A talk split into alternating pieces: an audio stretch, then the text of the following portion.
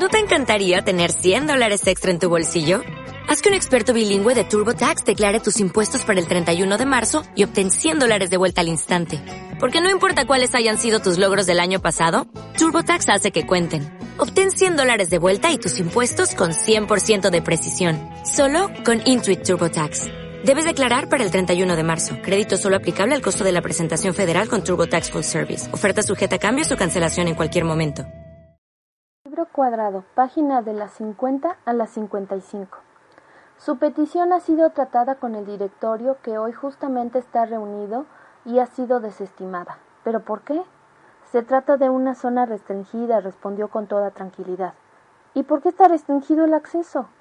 Tenemos que velar por la seguridad de los ciudadanos. ¿Y qué hay allí? Es materia reservada. Después de un rato de preguntas que no lograban nada, Adriano le preguntó Antes de dirigirnos al sur, ¿podríamos al menos llegar al límite del capítulo 5? El general dudó. Tras pensarlo un rato, le contestó que lo tendrían que consultar. Les daría la respuesta tan pronto como la tuviera. Mientras tanto, los preparativos para partir, ya fuese hacia el sur o hacia el oeste, seguirían adelante. Al día siguiente llegó la respuesta, bien pronto por la mañana. Podían dirigirse hacia el oeste hasta la frontera. Al llegar a ella, deberían continuar hacia el sur y después al sureste para tomar el camino brumario, uno de los dos caminos que conducían al capítulo meridional. Acompañados por soldados sin entrar en ninguna población, llegaron a las cuatro de la tarde a la mitad del trayecto entre la capital de la frontera y el capítulo central. Ellos mostraron el salvoconducto, un bonito impreso con varias partes rellenas mano y remantado por dos sellos de tinta roja. La autorización que los acompañaba al salvoconducto estaba escrita a mano y mostraba dos firmas cuidadosas. El comandante de la escolta mostró orgulloso sus credenciales en las que la cabecera del papel aparecía un escudo en relieve. Sentados en unos bancos al aire libre, pegados a un muro de ese acuartelamiento, los expedicionarios esperaron a que acabaran las conversaciones entre los oficiales militares al mando de ese grupo y los de ese cuartel, pero el papeleo y las comprobaciones quisquillosas de los aburridos oficiales de un acuartelamiento de vigilancia de caminos les retrasaron varias horas.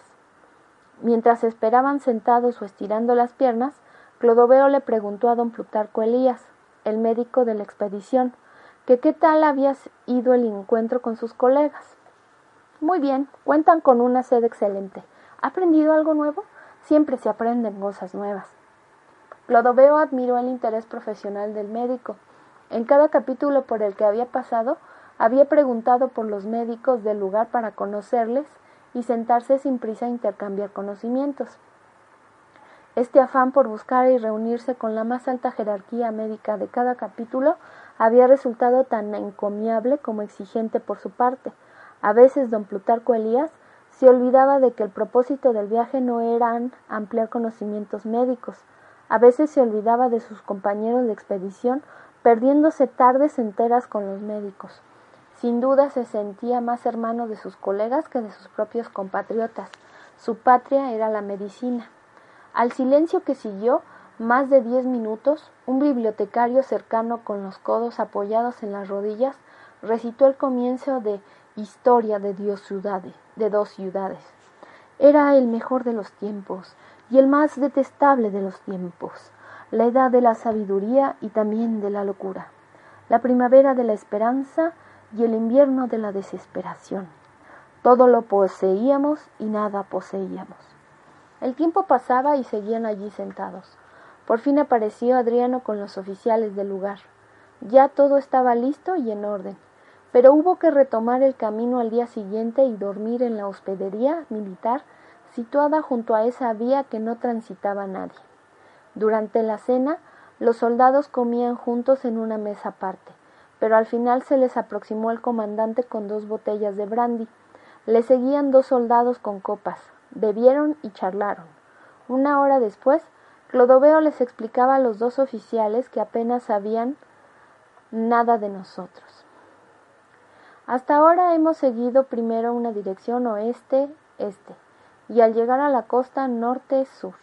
Nuestro propósito era primero recorrer la periferia, rodeando el capítulo central, pero desde hace más de una semana son más los miembros de la expedición que me piden que nos dirijamos al capítulo 9, pasando primero por el capítulo central.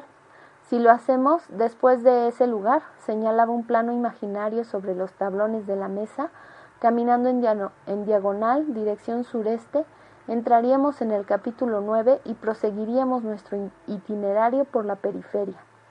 Y el comandante sacudió la cabeza negando. Oh, yo también les hubiera desaconsejado vivamente que sigan esa ruta. En el capítulo central no hay nada. Es una tierra deshabitada, un desierto, Solo encontrarán arena y lagunas. Ni un solo humano vive en ese desgraciado sector. No importa, debemos cartografiar. Pero si no hay nada, aún así, hubiéramos querido encaminarnos hacia allí. Pero no importa, iremos por nuestra cuenta desde el capítulo octavo. La respuesta del oficial de momento fue mirar el gran cuadro del tema patriótico que tenía en la pared de enfrente. Después de mirar aquella escena de cientos de banderas rojas agitándose en la turbamulta, respondió No se lo van a permitir. ¿Por qué? El comandante le explicó que había una franja del capítulo octavo que cuarenta años antes había sido tomada por el capítulo sexto. Las guarniciones termidorianas custodiaban la franja norte que limitaba con el capítulo central. Eso ya se lo había dicho el general en el Ministerio de Defensa. No había sabido si creerlo, pero ahora se lo confirmaba ese oficial. Pero ¿por qué tanto interés en que nadie pase hacia ese sector situado en el centro? Pues porque ya le he dicho que no hay nada, solo tierras despobladas. Se produjo una conversación que creció en tensión. Según los termidorianos, ellos no impedían nada, simplemente protegían el acceso. Pero lo cierto es que un contingente de un millar de efectivos de infantería eran la medida del interés del Pradaburgo en proteger esos caminos del capítulo octavo hacia el capítulo situado en el centro. El, el capitán, sentado al lado de su comandante, añadió Además, dejémoslo de llamar capítulo central. Aquí todo el mundo lo conoce como el sector E. Denominarle capítulo central implica ya otorgarle una importancia que no sea que santo que le viene.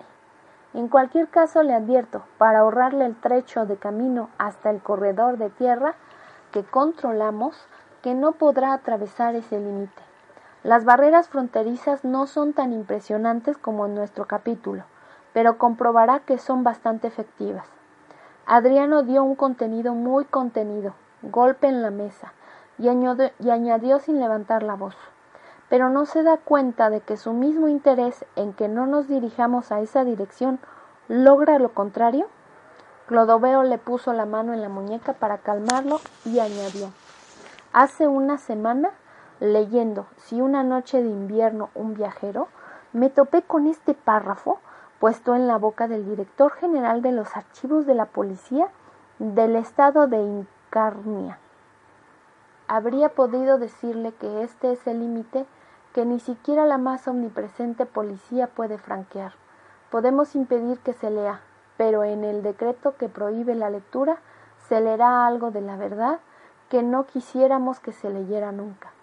Adriano se aproximó a uno de los dos inspectores que estaban sentados cerca, aparentando que hablaban entre ellos, pero oyendo todo lo que lo de la mesa vecina. Se les encaró al final, uno de los inspectores le miró fijamente a los ojos y dijo Adriano, usted acaba de llegar, pero permítame alabarnos a nosotros mismos, diciéndole que llevamos largos decenios con un razonable éxito en la contención de la verdad.